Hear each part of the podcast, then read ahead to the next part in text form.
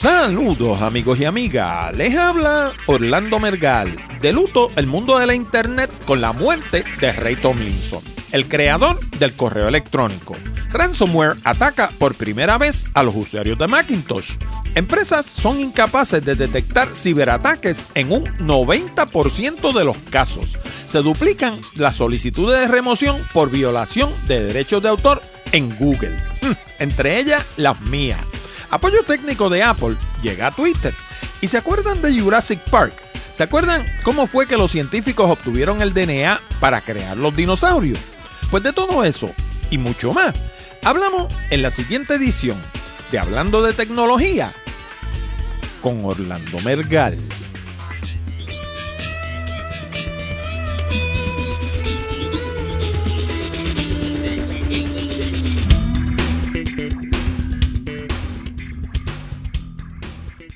Saludos nuevamente, amigos y amigas, y bienvenidos al programa número 193 de Hablando de Tecnología. Con este que les habla, Orlando Mergal. Este programa llega a ti como una cortesía de Accurate Communications y de Audible. Descarga el libro que quieras en formato de audio completamente gratis y disfruta de un periodo de prueba libre de costo de 30 días visitando www hablando de tecnología.com diagonal audible. Audible tiene sobre 180 mil títulos, muchos de ellos en español, en formato MP3, que puedes escuchar en tu iPhone, iPod, iPad, dispositivo Android, Kindle y hasta en tu computador de escritorio regular. También te recuerdo que puedes enviar tus preguntas, comentarios y sugerencia a la dirección de correo electrónico contacto arroba hablando de tecnología.com o dejarnos un mensaje hablado en la pestaña de SpeakPipe que está en la orilla derecha de nuestra página de internet. Y si necesitas servicios de comunicación de excelencia para tu empresa, como redacción en inglés o en español, traducción, producción de video digital, colocación de subtítulos, fotografía digital, servicios de audio, páginas de internet, blogs, diseño de libros electrónicos o inclusive producir un programa como este. Llama a Accurate Communications al 787-750-0000 para una consulta o visítanos en la internet en www.accuratecommunications.com. Y por último, si escuchas el programa directamente en la página de Hablando de Tecnología, no olvides el pequeño botón de Share Safe que hay debajo del título de cada uno de nuestros programas. Si piensas que nuestro material es bueno y que le podría resultar interesante a otras personas, dale share y ayúdanos a multiplicar la audiencia de Hablando de Tecnología. Y ahora vamos a las noticias más destacadas de la semana. Bien, y esta semana voy a comenzar el programa de una manera un poquito diferente porque les voy a hablar de un libro excelente que estoy leyendo y que les recomiendo a todos. Se llama Stop Chasing Influencers y es un libro obviamente en inglés, no creo que esté disponible en español. El subtítulo del libro es The True Path to Building Your Business and Living Your Dream. Y lo escriben dos caballeros que se llaman Kimansi Constable y Jared Easley. ¿Y con qué tiene que ver este libro? Pues mire, curiosamente tiene que ver con algo que yo estaba hablando la semana pasada. Hace varios años atrás yo leí un libro excelente, que de hecho le voy a poner los enlaces tanto para este libro que les voy a mencionar como para el otro que les acabo de mencionar primero. Le voy a poner los enlaces en la sección de enlaces del programa 0193 esta semana. El libro se llamaba Platform y lo escribió un caballero que se llama Michael Hyatt. Y esa palabrita de platform la han cogido de manunciar por ahí todo el que está en los medios, sin saber realmente de lo que están hablando. Porque plataforma no equivale a medio. Eh, mucha gente de la que están en los medios hoy en día hablan de sus plataformas digitales, eh, Facebook y Twitter, que es de lo único que la gente habla en Puerto Rico mayormente. No sé cómo será en su respectivo país, la gente que me está escuchando. Pero por lo menos en Puerto Rico es Facebook y Twitter, Facebook y Twitter y Facebook y Twitter. Y esas son nuestras plataformas digitales, dicen ellos, ¿verdad? Pero primero que todo, uno no tiene muchas plataformas. Uno tiene, según Michael Hyatt, una sola plataforma que se compone de una serie de maneras que uno tiene de llegar a su público objetivo. Entiéndase a la gente a la que uno le habla. Entiéndase a nuestro buyer persona. Aquellos de ustedes que lleven bastante tiempo oyendo, hablando de tecnología, sabrán que en hablando de tecnología yo le hablo a Roberto. Y Roberto para aquellos de ustedes que sean nuevos, que estén recién escuchando el programa y no sepan de lo que le hablo, Roberto está inspirado en Roberto Clemente, el pelotero de grandes ligas puertorriqueño, que falleció trágicamente en un viaje humanitario a Nicaragua hace un montón de años, por allá por los años 70. ¿Y por qué está inspirado en Roberto Clemente? Pues mire, no tiene nada que ver con béisbol. Tiene que ver con que en el momento en el que yo creé lo que sería el buyer persona de este programa, pues le puse de nombre Roberto porque para ese entonces la audiencia del programa rondaba las 10.000 personas. Y en Puerto Rico hay un coliseo que lleva el nombre de Roberto Clemente y que casualmente acomoda 10.000 personas. Por lo tanto, la, como yo lo cristalicé, es que todos los meses yo le hablo a una audiencia equivalente a tener ese coliseo lleno alrededor mío. Y esa audiencia ronda entre los 40 y 50 años de edad, son mayormente varones, son gente educada que oscilan entre bachilleratos y maestría, son gente profesionales, eh, casados, con hijos. O sea, básicamente yo desarrollé un perfil o un user persona de lo que es la audiencia de Hablando de Tecnología. Pues a ese perfil o a ese user persona es que está dirigida la plataforma de Orlando Mergal. Y la plataforma de Orlando Mergal va más allá de hablando de tecnología, porque se compone de hablando de tecnología, se compone de mi blog Picadillo, se compone de mi página para turistas Puerto Rico by GPS, se compone de mi página de fotografía o galería que se conoce como Puerto Rico Photography, inclusive tengo una página de entrevista a la cual no le he dedicado francamente mucho tiempo en tiempos recientes, que se llama El Mundo de los Negocios, cuyo eslogan es que el éxito deja huella y cuyo objetivo era entrevistar gente exitosa para que me dijeran cómo ellos lograron alcanzar el éxito y que eso sirviera de molde o de mapa para que otra gente que estén comenzando en, una vida profesional pues se inspiraran en estas otras personas y siguieran su ejemplo. Desgraciadamente no me funcionó porque en Puerto Rico la gente son bastante escéptica a conceder entrevistas de ese tipo. Es como que todo el mundo quiere aferrarse a su cantito del éxito y como que si te cuento cómo yo llegué se me gasta. No sé, no entiendo la mentalidad de la gente aquí. Eso es muy popular en otros países, pero eso en Puerto Rico da mucho trabajo hacerlo. Así que las entrevistas que logré hacer están allí. El URL es elmundodelosnegocios.com. Pero por el momento lo he dejado al rescoldo y no estoy haciendo entrevistas adicionales porque, como les digo, cada vez que voy a hacer una entrevista me da muchísimo trabajo. Y eso nos trae al libro que estoy leyendo ahora, que se llama Stop Chasing Influencers y que tiene que ver con toda esta cosa que se ha puesto de moda ahora, particularmente entre la gente que están en el mundo del podcast, de estar entrevistando a otras personas para que esas personas revelen sus secretos y la forma en que ellos han llegado y etcétera, etcétera, etcétera. Y la realidad del caso es que la filosofía de este libro es que esa no es la manera de llegar a ningún sitio. Muchas veces nosotros tendemos a pensar que porque nos relacionemos con gente exitosa, pues mágicamente el éxito como que se nos pega. Pero eso no necesariamente es cierto.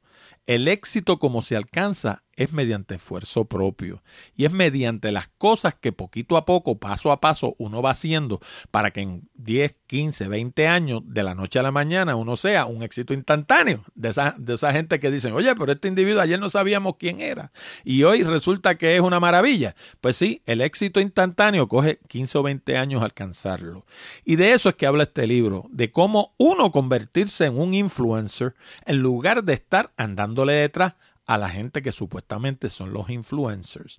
Y sobre todo, esto va de la mano con lo que yo hablaba la semana pasada, porque una de las cosas que a mí más me revienta la hiel, como decía mi papá, es andarle detrás a gente para que vengan al programa, cuando en realidad yo le estoy regalando un medio, le estoy poniendo en contacto con una audiencia ya que yo la he desarrollado con mi sudor, y encima de eso le estoy dando el tiempo para que hablen todo lo que quieran y encima de eso se van a hacer de rogar también.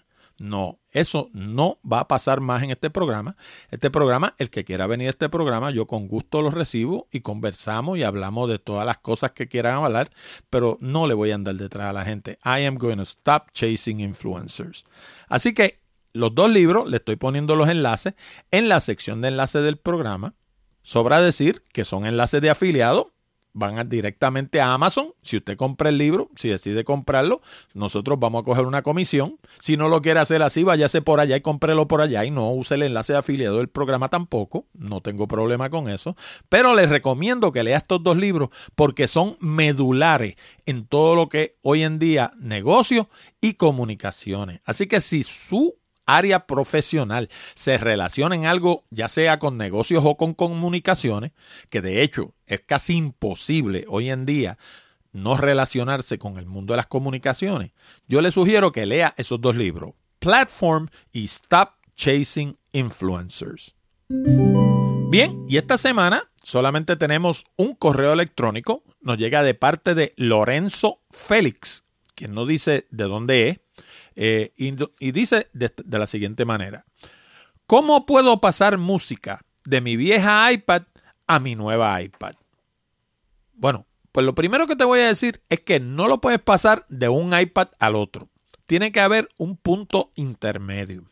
Y ese punto intermedio puede ser una Macintosh, si tienes una computadora, o puede ser iCloud.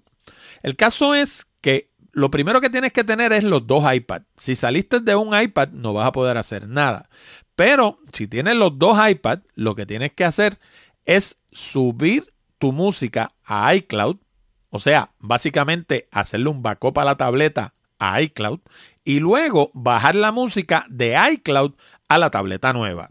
Lo mismo puedes hacer con la Macintosh, pero en el caso de la Macintosh, si no has venido sincronizando la tableta con la computadora, pues ahora no puedes hacerlo porque si lo haces, lo que va a suceder es que la computadora te va a borrar la tableta. Y al borrarte la tableta, pues vas a perder obviamente la música que tienes metida en la tableta. Así que la mejor manera es a través de iCloud. Ahora, también depende de cuál iPad tengas, porque los iPads bien viejitos, los ancianitos, como por ejemplo la versión 1, no funcionaba con iCloud. Y si no funciona con iCloud, pues entonces no puedes hacer backup, subirlo todo a iCloud para luego bajarlo a la tableta nueva. Yo espero que ese no sea tu caso. Pero si puedes hacerlo, si puedes subirlo a iCloud, esa es la manera más fácil. Lo subes todo a iCloud y de hecho después, si quieres, puedes ir directamente a iCloud a ver que todo esté allí. Y luego que estés cerciorado de que todo está en iCloud, entonces vas y lo bajas a la tableta nueva y no borres nada de la tableta original hasta que no estés seguro de que todo está en la tableta nueva. Bueno, y aquellos de ustedes que visiten regularmente la página de hablando de tecnología.com habrán notado un botoncito en la extrema derecha del player donde ustedes van a escuchar el programa. Botoncito como negro y rojo. Y yo no les he hablado de qué se trata eso. Y aquellos de ustedes que sean fiebru de estas cosas, que les guste jugar con audio y esas cosas, pues ahí pueden pasar un buen rato. Eso se, se trata de un botón de Clamor. Se escribe C-L-A-M-M-R.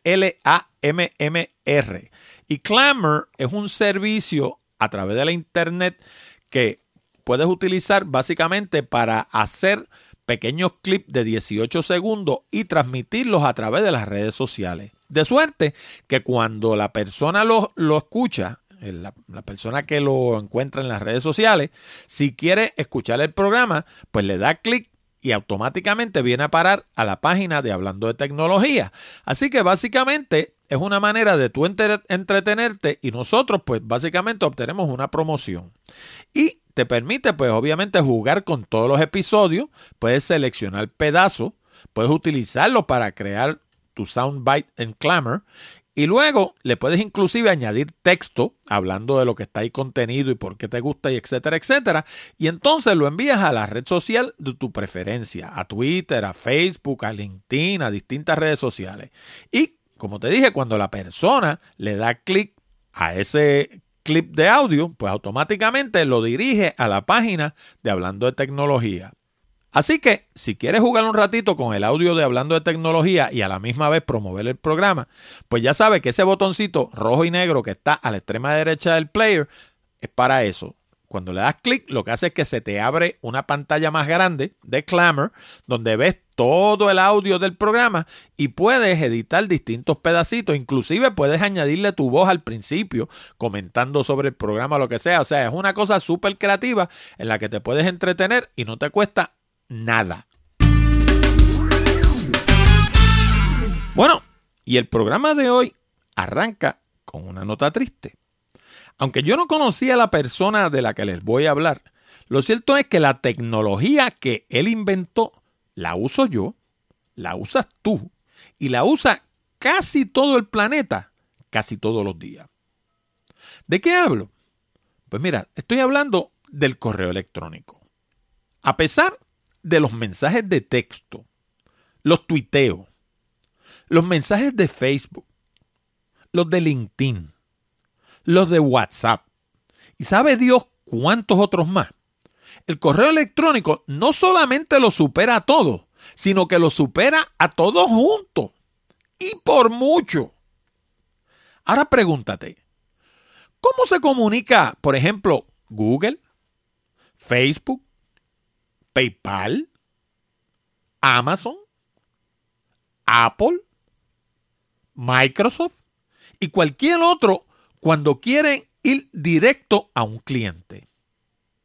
Pues mira, se comunican por email. Y no te envían un tuitazo ni un Facebookazo. No, no, no. Te envían un email.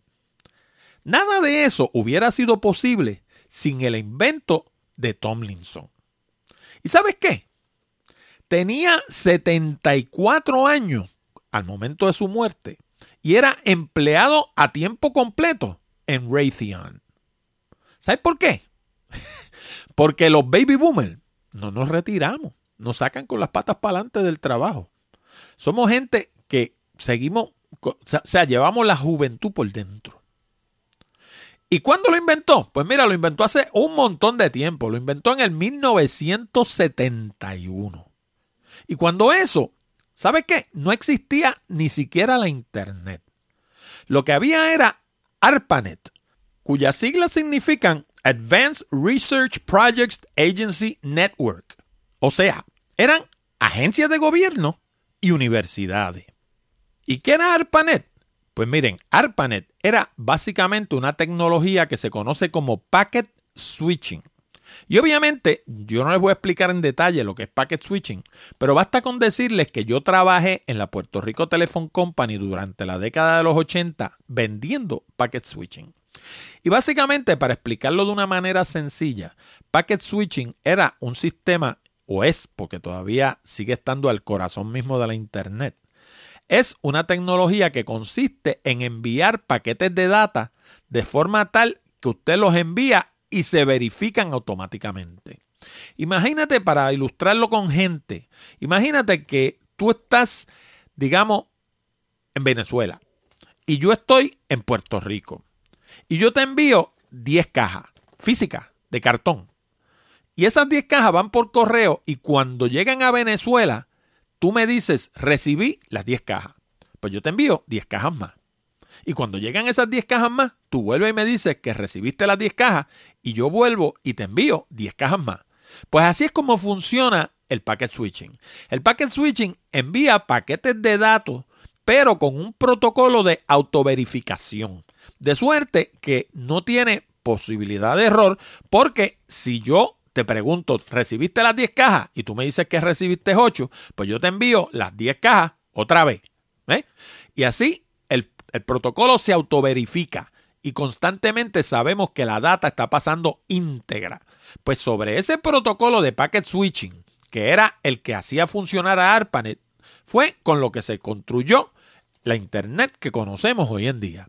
Según Tomlinson, quien era un hombre eminentemente humilde, lo único que él hizo fue introducir el símbolo de arroba entre el nombre del usuario y el dominio del servidor.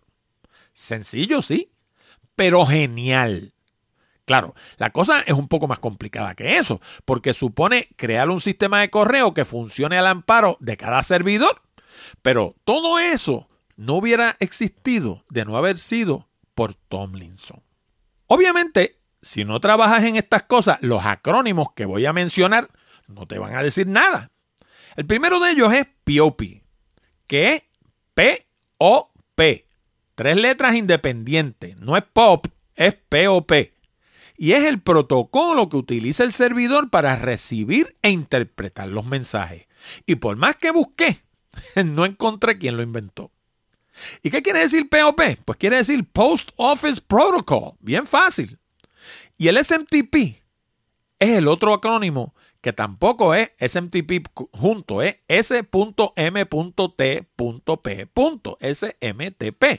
Y ese, no sé si lo habrás escuchado, pero significa Simple Mail Transfer Protocol. Y fue inventado por un caballero llamado John Postel. Y se refiere al protocolo que utiliza el computador para enviar los mensajes. Ambos están basados también, ¿sabes en qué? en packet switching, que a su vez fue en lo que se basó el email original. En el año 2004, Tomlinson fue ingresado al Salón de la Fama de la Internet. Algo que yo ni sabía que existía. Yo sabía que existía el del béisbol y sé que existe también el de rock and roll, que está allá en Cleveland. Pero que existiera uno de la Internet, eso no lo sabía yo. Siete años más tarde, en el 2011, ocupó el puesto número 4 entre los 150 egresados más influyentes del Massachusetts Institute of Technology, MIT. Casina. En el 1995, durante una entrevista, le preguntaron cuál había sido su contribución a la tecnología. Y Tomlinson contestó con la humildad que le caracterizaba. Yo fui el primero en enviar un email.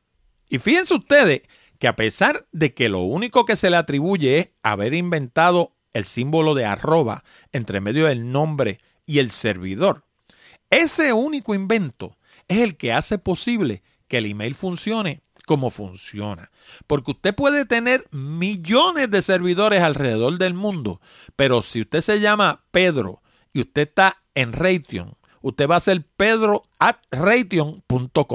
Y como usted no va a haber más nadie, porque pueden haber millones de Pedro, pero esos otros Pedro van a estar at somewhere else, o sea, en otro sitio. la conexión entre el servidor y el nombre que la hace posible la arroba es sencillo, es un, no, no, o sea, no parece a primera vista algo muy, muy sofisticado, no, para eso no había que pensar mucho, dirá mucha gente, pero cuando usted lo analiza, sin eso, el email no funcionaría. Bueno, ¿y te has preguntado alguna vez cuánto de lo que aprendiste en la universidad o en la escuela todavía está al día? La realidad es que muchas de las profesiones que se practican hoy en día ni siquiera existían hace 5 o 10 años atrás. Déjame darte un ejemplo. Cuando yo estudié mi maestría en comunicación, la Internet no se conocía. De hecho, compré mi primera computadora en el 1985 para hacer mi tesis. Y la gente que teníamos computadora éramos tan poquitos que la mayoría hasta nos conocíamos. Hoy la mayoría de la gente lleva mucho más poder de computación en el teléfono inteligente que llevan en el bolsillo. En un mundo así da trabajo mantenerse al día y la obsolescencia tampoco es una opción. La mayoría de las profesiones exigen que nos mantengamos al día. De lo contrario, las oportunidades van a ir a parar a manos de nuestros competidores. Una de las mejores maneras de mantenernos a la vanguardia es leyendo. Pero, ¿quién tiene el tiempo de leer en este trajín que llevamos a diario? Yo le busqué la vuelta a ese problema desde la década de los 80. Para aquella época se conseguían todos los libros del momento grabados en cassette. Poco después, durante la década de los 90, comenzaron a venir en CD y con la llegada de la Internet surgió Audible. Audible es propiedad de Amazon, así que tienes la tranquilidad de estar haciendo negocio con una compañía responsable y de prestigio. Y la variedad ¡Ay, mi madre! Audible cuenta con sobre 180 mil libros sobre todos los temas imaginables que puedes descargar a tu computador, teléfono inteligente, tableta o hasta tu iPod y comenzar a escuchar en cuestión de minutos. Y ahora, con el enlace de afiliado de Hablando de Tecnología, puedes descargar tu primer libro completamente gratis. ¿Cómo? Pues dándole clic al nuevo anuncio de Audible que se encuentra en la columna derecha de nuestra página o sencillamente visitando www.hablandodetecnología.com diagonal Audible y se escribe audible. Y recuerda que cuando compras a través de uno de los enlaces de afiliado de nuestra página, colaboras con el programa sin que te cueste un solo centavo adicional. Y déjame decirte un secreto. Muchos de los cientos de libros que yo supuestamente me he leído, no me los leí nada. Lo que hice fue escucharlos en formato de audio. Y es que es la misma cosa. Audible usa locutores de fama internacional que leen cada libro palabra por palabra. Pero eso no es todo. Como tienen habilidad histriónica, estos locutores le infunden vida e interés a temas que en ocasiones pueden ser bastante áridos. No te quedes atrás haz como yo. Esas dos horas que desperdicias en el tránsito día tras día, aprovechalas leyendo con Audible. Vas a aprender un montón y te vas a acordar de mí. Anda, suscríbete ahora en www.hablandodetecnología.com diagonal Audible. Ah, y si te lo estabas preguntando, sí, tienen libros en español, los encuentras en el menú de Foreign Language. Bueno, y los oyentes de Hablando de Tecnología saben que yo he dicho que la mayoría de los virus de computadora están hechos para el sistema operativo Windows. Y la razón es bien sencilla. Hay muchas más PCs Windows que Macintosh o Linux. Pero el mundo está cambiando. El efecto halo del iPhone y el iPad ha hecho que la Macintosh sea la única PC cuyas ventas han aumentado durante los últimos años. Todas las demás, Windows, Linux y Chrome, han visto menguar sus ventas. ¿Y la razón? Pues miren, las tabletas, principalmente el iPad. Ahora, antes que todo, déjenme explicarles por qué la Mac es una PC. Y no me digan que es porque puedo correr Parallel y puedo montar Windows encima de la Macintosh. Esa no es la razón.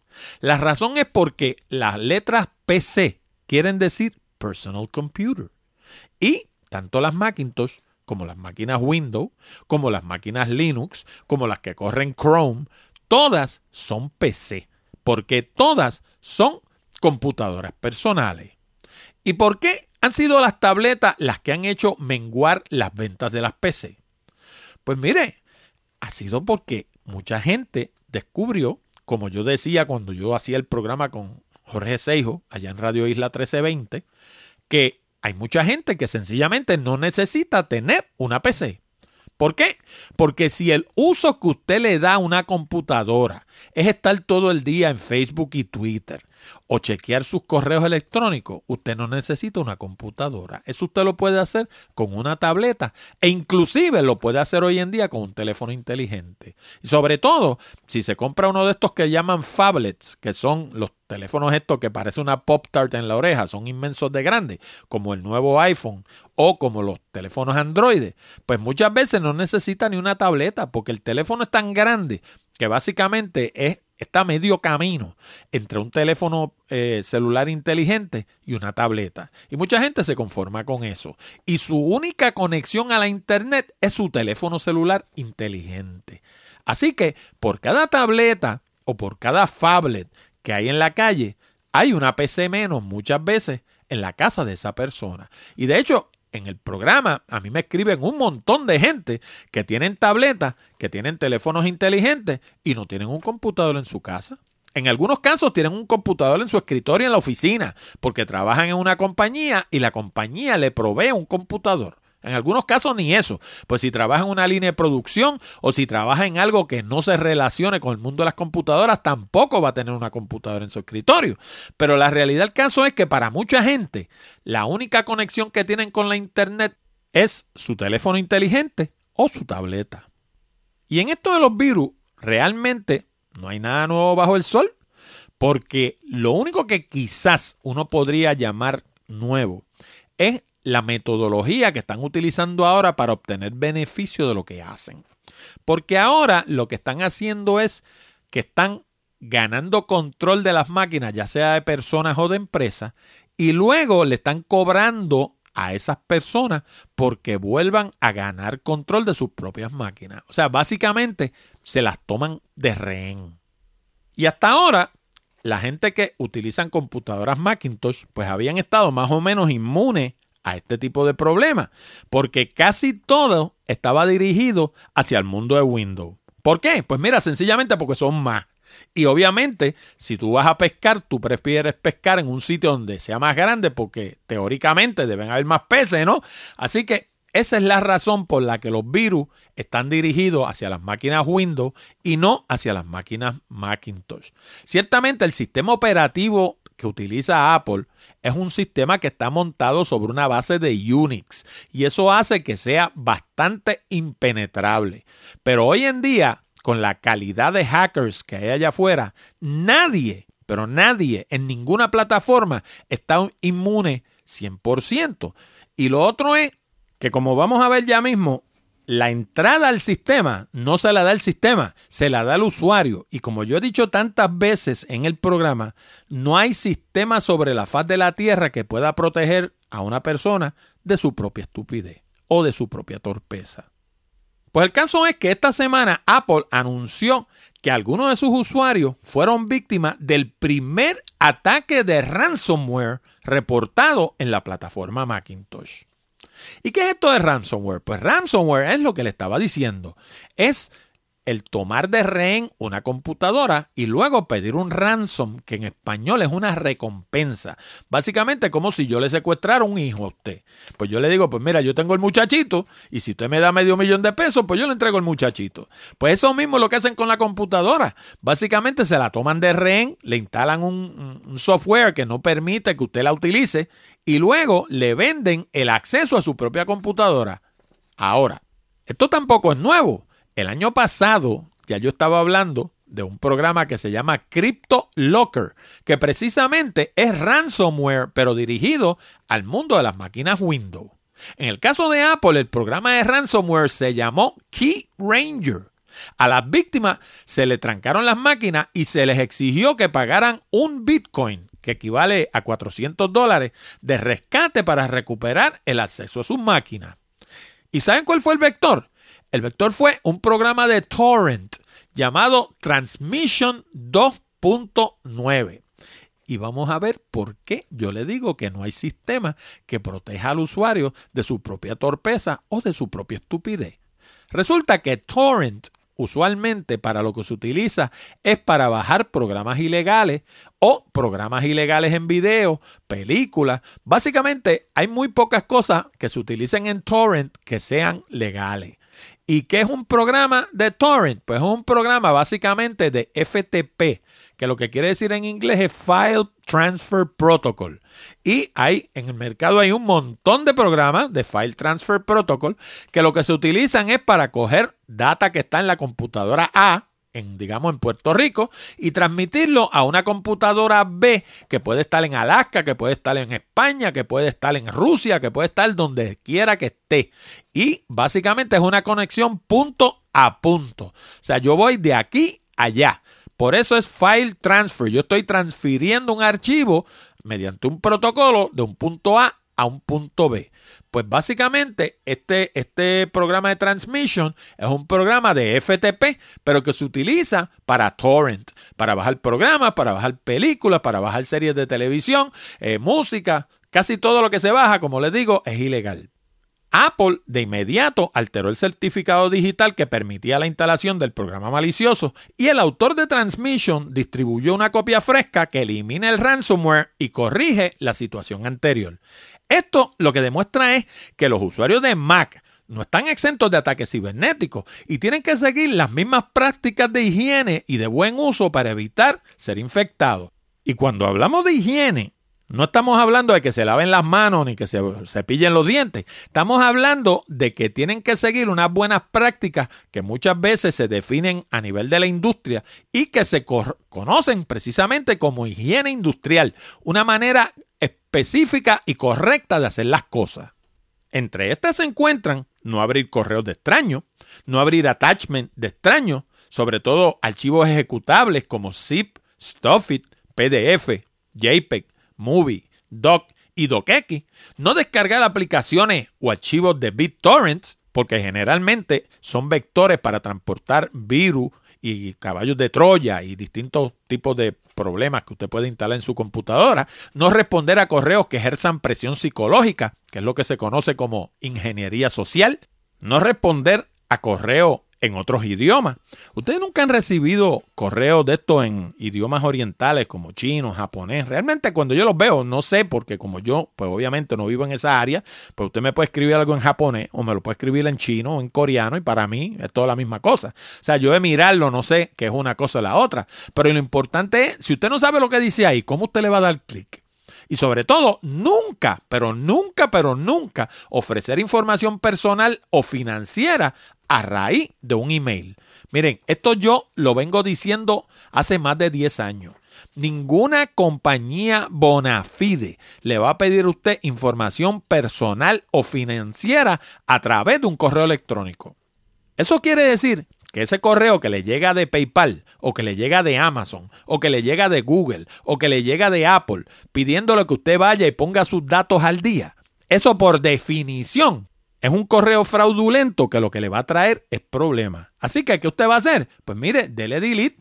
Déjeme decirle una cosa que yo estoy haciendo. Yo pienso escribir un libro sobre este tema. Y llevo años coleccionando correos electrónicos de estos de phishing.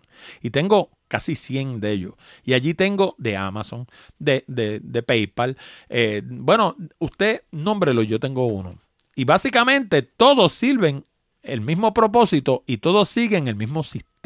Básicamente es un sistema de ingeniería social donde lo que hacen es que le ponen presión a la persona que recibe el correo electrónico para que vaya y haga algo atontado. O sea, usted vaya y le dé la información que ellos quieren que usted le dé.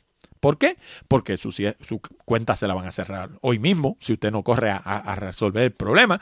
Eh, le van a rebotar los cheques, eh, lo va a venir a buscar el FBI, el, ¿cómo se llama? El, el, lo va a venir a investigar. O sea, le ponen todo tipo de presión a la persona para que no piense y haga las cosas de forma locada.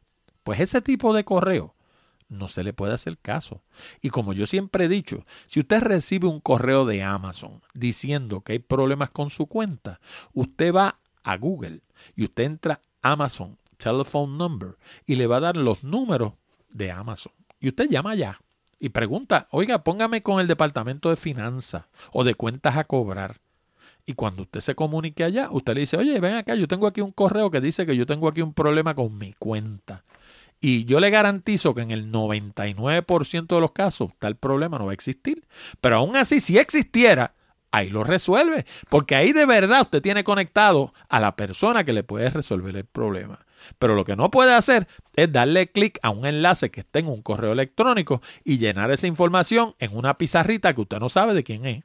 Porque usted no sabe que eso es de Amazon de verdad, porque esta gente son bien buenos, se lo hacen parecer que es de Amazon o que es de PayPal o que es de Google o que es de B&H o que es de quien sea. Y usted jura que usted estaba en la página de internet de esa persona, o sea, de esa empresa. Pues no, no estaba en la página de internet de esa empresa, estaba en la página de internet de un hacker que quiere obtener una información suya y lo que hace es que le mete presión mediante ingeniería social para que usted vaya y la escriba allí. Así que la próxima vez que reciba un correo así, sea de quien sea, ocúpese, pase el trabajo de localizar el número de teléfono y comuníquese directamente con esa empresa. Y si eso fuera imposible, de que no pueda conseguir un número de teléfono, vaya a la página de internet de esa empresa, búsquela usted. No es que le dé clic al correo electrónico, vaya a Google y si es que sé yo, BH, entre BH o la empresa que sea y busquen los menús y allí va a haber un, un, una pizarrita o algo, algún formulario donde usted se pueda comunicar directamente con ellos. Pero nunca le dé clic a ningún enlace que esté en un correo electrónico de estos, porque en el 99.99% de los casos son fraudulentos y lo que se va a meter es en un problema. Bueno, y siguiendo con este tema de la seguridad en la Internet, según la revista digital CIO, maldita sean los acrónimos, una encuesta dada a conocer por el RSA, una división del EMC. en última instancia, no se sabe quién diablo dio a conocer la encuesta y tampoco se sabe quién diablo es el e MC. Reveló que la mayoría de las empresas no saben cómo enfrentar y corregir los efectos de un malware. Eh, en eso estamos de acuerdo. Todo el montón de acrónimos, eso se los pudieron haber economizado, porque cuando uno pone un acrónimo y no pone lo que quiere decir, yo no sé quién diablo es RCA y tampoco sé quién es MC. De hecho, la revista se llama CIO y en ningún sitio dice qué quiere decir CIO. Así que, de nuevo, malditas sean los acrónimos. En otras palabras, que todas las organizaciones según lo que dice esto, cuyos nombres en conjunto forman una sopa de letras que no sean o digan nada, gastaron tiempo y recursos para decirnos algo que no tiene nada de nuevo. Que el problema con los ataques cibernéticos es que los usuarios carecen del conocimiento para identificarlo. Eso lo sé yo. Eso se llama, ¿saben cómo? Eso se llama adiestramiento. Miren, gente, estar en Facebook y en Twitter, como decimos aquí en Puerto Rico, ah, todo el mundo, tú le dices, ¿tú sabes de computadora? Sí, yo estoy en Facebook y Twitter. No es saber de sistemas de cómputo. Tampoco quiere decir que el usuario sepa identificar y evitar un ataque de malware. Para que algo entre en un sistema de cómputos, tiene que haber un usuario que lo permita. ¿Y cómo lo permite? Pues mire, lo permite mediante memorias USB que va a ir y, metió una memoria USB en una máquina y por ahí se fue un troyano. O puede ser a través de una campaña de phishing donde le ponen un correo que le crean una presión psicológica inmensa y la persona va alocadamente y llena la información que le pidieron. O puede ser mediante la descarga de documentos a través de BitTorrent, como estábamos diciendo ahorita, van y bajan un archivo que está corrompido o que tiene un pasajero montado en el, en el, en el archivo y automáticamente infectaron el sistema. Y por último, mediante la protección antiviral obsoleta o en el peor de los casos, desactivada. La gente le instala un antivirus a la computadora y piensan que con eso la protegieron hasta que baje el, Señor del cielo. Pues no, eso funciona si usted lo actualiza constantemente, porque por cada programa antivirus que hay, hay un hacker allá afuera haciendo un virus nuevo. Y hay que estar constantemente actualizando algo que se llaman las definiciones. Y las definiciones no son otra cosa que la manera de contrarrestar esos virus nuevos que van saliendo. Y en el peor de los casos hay gente que van y desactivan los antivirus porque le molestan, porque cada vez que mete una memoria USB o mete cualquier cosa en la máquina que representa un peligro, el programa antiviral se lo va a decir. Y otro problema que estamos teniendo hoy en día, que es de más reciente creación, son los BYOD, que quiere decir Bring Your Own Device, que básicamente es que la gente trae sus propios dispositivos y los comunican a la red de la empresa. Y al traer el dispositivo, ahí también pueden traer el problema. La clave está, como decía al principio, en el adiestramiento. El adiestramiento no es un costo, como piensa mucha gente. El adiestramiento es una inversión. Si piensas que el adiestramiento es costoso, pues mira, intenta la ignorancia. ¿Cómo vas a pagar? Pues mira, vas a pagar a través de pérdida de información, daños a tu sistema, daños al sistema de tus clientes, que eso sí es grave. Mira, yo, por ejemplo, hace años atrás le instalé sistemas antivirales a todas mis computadoras y todas mis máquinas son Macintosh. Y la gente me decía, ¿para qué tú le pones eso a las Macintosh? Si a las Macintosh no le dan virus, que como hemos visto, sí le dan.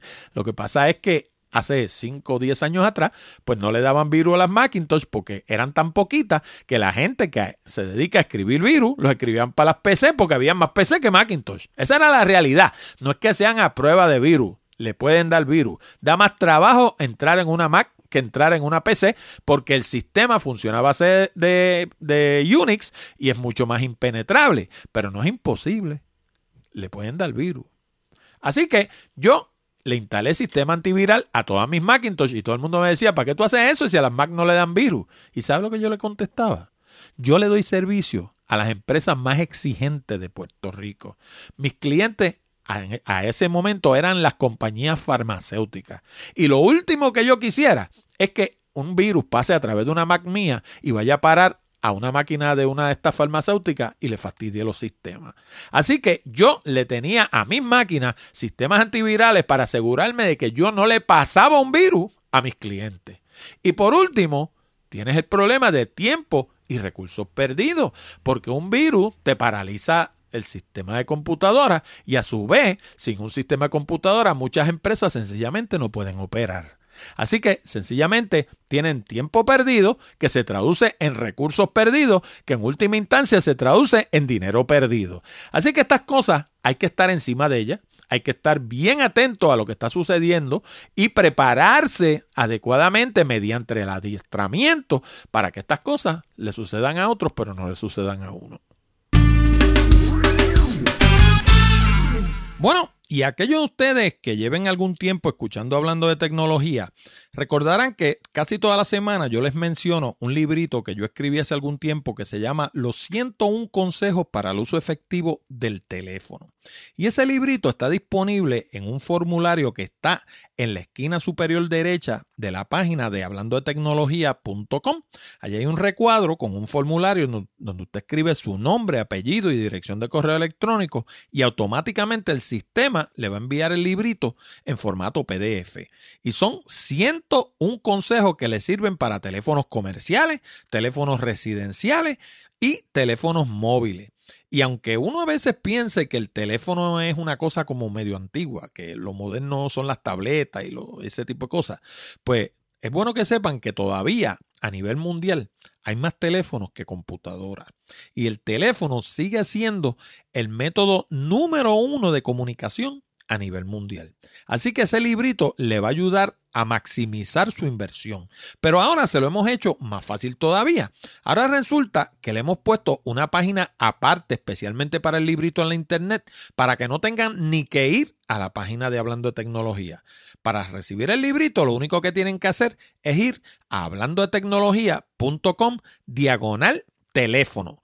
Y eso lo pueden hacer desde cualquier teléfono celular, desde cualquier computadora, desde cualquier tableta, donde quiera que usted esté. Escribe www.hablandotecnología.com diagonal teléfono sin la S al final, teléfono singular. Y eso lo va a llevar a un formulario donde usted escribe la información y de nuevo el sistema automáticamente le va a enviar el librito a vuelta de correo electrónico. Bueno, y hablando de publicaciones, la gente de Google están que no dan abasto con las solicitudes de remoción de material ilegalmente copiado que violenta los derechos de autor.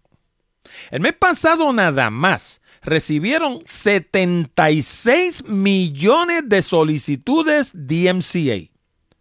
Durante ese mismo periodo, el año pasado, recibieron solamente 34 millones. La mayoría de los resultados de Google son certeros y también son bona fide, pero un número creciente son de gente que copia contenido indiscriminadamente y lo publican como suyo. Y eso puede afectar los ingresos y la reputación del autor legítimo.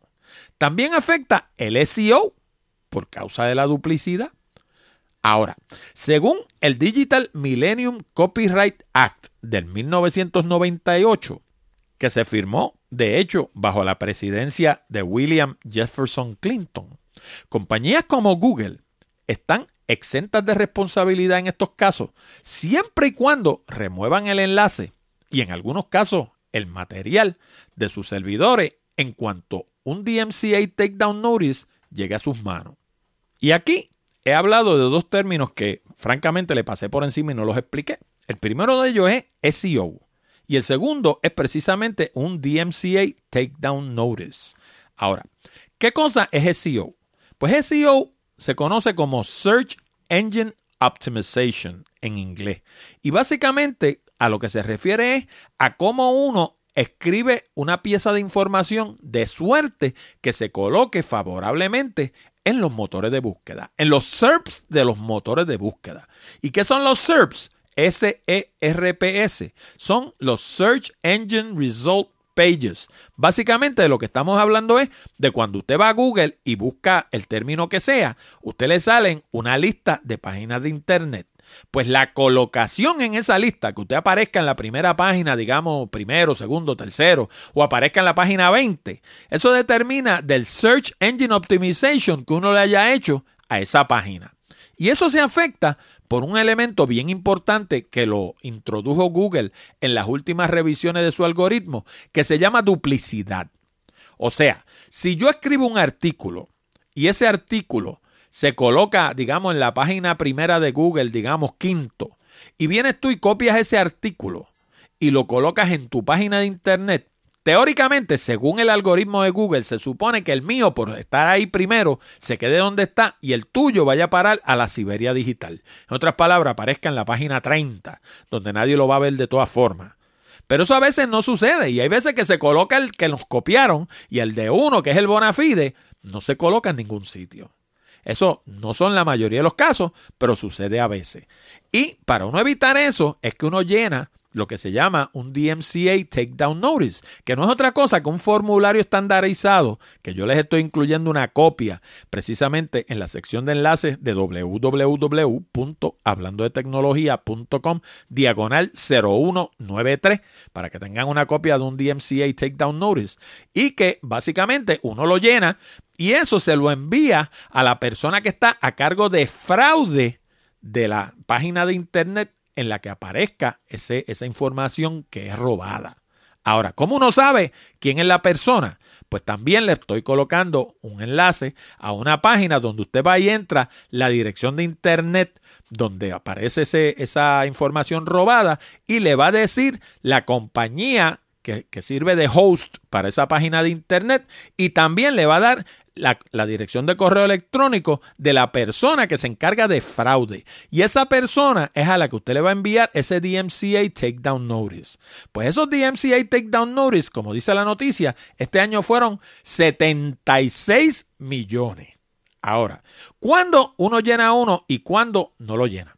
Pues mira, lo llena cuando son artículos de blog, cuando son videos, o cuando son podcasts como este. O sea, si usted ve que un video que usted produjo, alguien lo cogió y lo, se apoderó de él y lo colocó en otro sitio como que es de su creación, pues entonces usted tiene que, ¿cómo se llama? Reportar eso mediante un DMCA Takedown Notice a la persona a cargo de fraude en la compañía que le da hosting a la página donde está el problema. Ahora, lo que no vamos a reportar es piezas registradas como fotos, ilustraciones o cualquier otra cosa que usted haya registrado en la Biblioteca del Congreso de los Estados Unidos en la oficina de copyright. ¿Por qué no lo vamos a, reportar? Porque lo que vamos a hacer es que los vamos a demandar. ¿Por qué? Porque cuando usted tiene un trabajo registrado en la Oficina de Derechos de Autor de la Biblioteca del Congreso de los Estados Unidos, usted tiene derecho a lo que se conoce como daños estatutarios, que son daños que ya están previamente establecidos por ley y que usted no tiene ni que pelear. Usted sencillamente va a la corte, lleva su registración y automáticamente el tribunal le va a conceder la razón siempre y cuando usted lo demuestre mediante su documento. Ahora, si ustedes quieren saber más sobre ese tema, pues pueden escuchar la entrada número 0178 titulada La propiedad intelectual y los nuevos medios, en la que entrevisté a las dos personas que quizás en este país conocen más sobre ese tema, que son la licenciada Dora M. Peñagarícano y la licenciada Anabel Torres Colberg. Y ese programa se dedicó completo a todo esto que tiene que ver con derechos de autor y precisamente hablamos de los daños estatutarios y de todo lo que usted tiene que hacer para hacer valer sus derechos. Ahora, en el artículo del que estamos hablando, de los 76 millones de takedown notice que ha recibido Google, se menciona algo llamado el Google Content Removal Site, pero la realidad es que yo lo visité y no sirve para nada. A mí no me gustó. Ahora, para enviar un takedown notice, que era de lo que estábamos hablando primero, usted tiene que identificar, como le dije, el ISP que le da servicio al URL donde está la ofensa. Y eso lo hace utilizando el, enlace que le voy a colocar en la sección de enlace del programa 0193. Luego tiene que identificar el correo para abuso que se lo da ahí mismo y llenar un takedown notice en el mismo cuerpo del correo electrónico y enviárselo a esa persona. Y por último, le voy a decir con sinceridad que en muchos casos no va a lograr nada. ¿Por qué no va a lograr nada? Porque hay gente que corre su propio servidor. Y si usted, por ejemplo, tiene un ofensor que está corriendo, digamos, una página en Bluehost, o la está corriendo en GoDaddy, o la está corriendo en cualquier compañía bona fide, pues cuando usted envía un takedown notice, lo van a sacar de servicio inmediatamente. Pero si la persona corre su propio servidor, usted le va a estar enviando el takedown notice a la misma persona que es la ofensora. Y eso es como ponerle el cabro a velar las lechugas. o sea, no va en muchos casos no va a pasar nada. Y en, en casos como ese, pues uno lo que tiene que medir es hasta qué punto hacer valer tus derechos va a dar tanto trabajo que no va a valer la pena. Así que en algunos casos uno sabiendo que hay un abuso tiene que dejarlo pasar porque sabe que el costo de resolverlo sería mayor que el de dejarlo como está. Pero en muchos casos, sí, usted envía un takedown notice. Yo los he enviado, gente que joban mi foto, sobre todo mi foto, y automáticamente, cuando yo las encuentro, pues le envío un takedown notice. ¿Y cómo las encuentro? Pues mire, le voy a dar un la. Si usted es fotógrafo, por ejemplo, usted coge su foto y la arrastra y la tira en la ventanilla de búsqueda de Google y automáticamente le va a dar todos los sitios donde esa foto aparece en la internet y el buscador es tan inteligente que él lee la foto y él busca pixel por pixel las imágenes que sean iguales a la suya. Mire qué maravilla. Si es un texto, la misma cosa. Usted coge tres o cuatro párrafos de un texto y va y los tira en la ventanilla de búsqueda de Google y él va a buscar los sitios en la internet donde aparece ese mismo texto. Y si alguien lo levantó para ponerlo en su página, pues automáticamente va a salir en esa búsqueda que usted realice. Y déjeme aprovecharle para darle un par de las más, ya que estamos en eso. Aquellos de ustedes que utilicen WordPress para publicar su página de internet, es bueno que sepan que hay plugins para WordPress que permiten que usted bloquee el texto de suerte que no lo puedan copiar. ¿Y qué pasa? Yo tengo un blog, por ejemplo, que se llama Picadillo. Picadillo ahora mismo debe tener como 300 entradas. Y hasta la fecha yo no he tenido mayor problema con que me copien los artículos, porque como están bloqueados, no los pueden copiar mediante copy paste. No le queda otra que coger y sentarse a copiarlo en un word processor. En una pantalla tiene el artículo y en la otra acá está copiando lo que dice ahí. Pero un artículo de 3000 caracteres, la mayoría de la gente no lo copia porque sencillamente son demasiado vagos. Esa es la realidad. O sea, tras de pillo son vagos. Y bueno, de hecho son pillos porque son vagos, porque si no fueran vagos, no serían pillos porque se pondrían a hacer las cosas ellos en vez de robárselas. Pero la realidad del caso es que mi experiencia ha sido que como no lo pueden coger por copy paste, pues entonces no lo roban porque para robarlo lo tendrían que escribir palabra por palabra. Y la mayoría son tan vagos que no hacen eso. Así que eso es una manera de proteger su contenido. Otra manera es utilizando Google Alerts. Y no le voy a dar el URL, búsquenlo ustedes. Entren así mismo, Google Alerts, A-L-E-R-T-S. Y Alerts lo que hace es que cualquier cosa que usted ponga allí, cada vez que esa, esa frase o, esa, o ese texto o lo que sea aparezca en la internet, automáticamente le envían un email a usted diciéndole, mira, en tal sitio estaba esa frase que tú entraste en Google Alerts. ¿Y qué yo hago? Yo entro en Google Alerts los títulos de todas las entradas que yo escribo para mis distintos blogs. Automáticamente, si alguien habla sobre ellos o si los publica en otro sitio o lo que sea que suceda con ese título, automáticamente yo recibo un correo electrónico. Y así es como me entero cuando me están robando algo. Son distintas maneras de hacerlo. Eh, otra manera es entrando su nombre, como hago yo todas las mañanas cuando yo prendo mi computadora. Lo primero que yo busco en Google es Orlando Mergal. ¿Por qué? Porque si alguien está escribiendo algo malo sobre mí, yo lo encuentro inmediatamente ahí. De hecho, entre los Google Alerts que tengo, tengo Orlando Mergal también. Si alguien escribe algo sobre Orlando Mergal, yo recibo un Google Alerts diciéndome en tal sitio escribieron algo sobre ti, ya sea en Twitter, sea en Facebook, sea donde sea. Y, si, y, y, ¿cómo se llama? Y buscándolo en el buscador de Google por las mañanas, pues hago lo mismo también. Así que son distintas formas que usted tiene de protegerse de que le roben su contenido, pero no son infalibles. Siempre va a haber uno que se va a tirar. Y entonces viene la gran decisión de qué hago. ¿Lo dejo pasar? ¿Me hago el de la vista larga? ¿O intervengo directamente con la persona o lo llevo a corte? Pues eso depende de cuál sea la pérdida y cuál sea la posible ganancia. Si usted determina que su pérdida no justifica la, el gasto que usted tiene que hacer para defender eso y obtener una ganancia, pues mire, mejor que se haga la vista larga y así duerme mejor y pasa menos trabajo. Bueno, y si ya te cansas de acumular likes, suscriptores, seguidores, conexiones, o sabe Dios qué, en las redes sociales, y no encuentras manera de convertirlos en beneficio económico para ti o tu empresa, entonces mi nuevo libro para el Kindle de Amazon, Desarrolla tu plataforma en terreno firme, es la solución que estabas buscando. Con Desarrolla tu plataforma en terreno firme, vas a aprender a desarrollar tu propia lista, a publicar un blog que no se afecte por los cambios de algoritmo de los motores de búsqueda, a publicar un podcast como este y desarrollar una audiencia mundial, a utilizar encuestas para conocer exactamente lo que quiere tu audiencia, a publicar libros que te proyecten como un autor, ayuden a hacer crecer tu lista y produzcan ingresos, a utilizar las redes sociales como artoparlante para promover tu propia plataforma en lugar de la de ellos y hacer crecer tu lista, celebrar seminarios presenciales y llevar a esos participantes a tu plataforma en la Internet, desarrollar y celebrar webinars que te proyecten como un experto, contribuyan al crecimiento de tu lista y te produzcan ganancias, usar el correo electrónico de manera legal y ética para comunicarte con tu audiencia y producir ingresos y hasta valerte del correo regular, un recurso en el que pocos piensan para atraer nuevas personas a tu audiencia, hacer crecer tu lista y edificar tu plataforma. ¿Y sabes qué?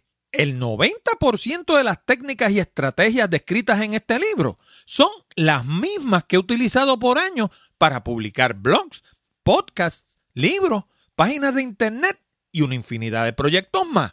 Por eso sé cómo funcionan y ahora por primera vez las comparto contigo en Desarrolla tu plataforma en terreno firme. Y ni siquiera tienes que tener un Kindle para leerlo, porque la aplicación de Kindle viene para iOS, Android, BlackBerry, Macintosh y Windows. Y además es 100% gratis. Ordena tu copia hoy mismo.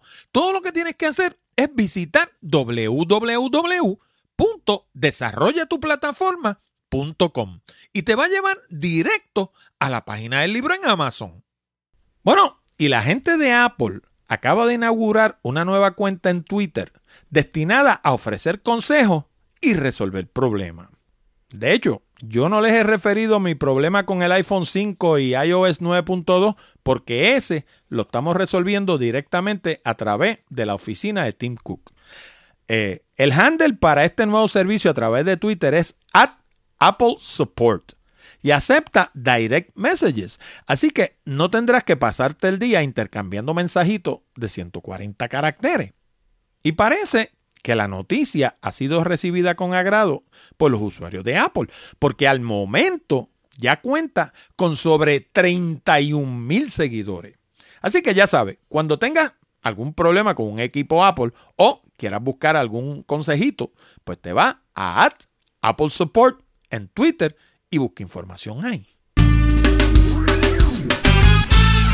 Bueno, y en una de esas noticias curiosas, que ustedes saben que a mí me encantan, arqueólogo realizando excavaciones en Myanmar, que para aquellos de ustedes que no lo sepan, también se conoce como Burma y tiene un récord nefasto en materia de derechos humanos.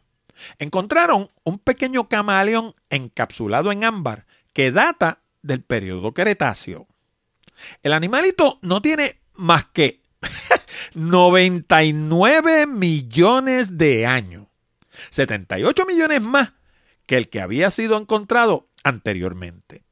Y cuando digo animalito, es porque no tiene nada de grande. Apenas mide 18 milímetros, que eso es menos de una pulgada. Una pulgada son 25 milímetros. Y forma parte de una colección de dos especímenes de lagarto donados al Museo Americano de Historia Natural localizado en la ciudad de Nueva York. Ese es el que está al frente del Central Park y al lado del Hayden Planetarium. Para preservar los especímenes en su estado prístino, se utilizó un micro CT para escanearlos tridimensionalmente.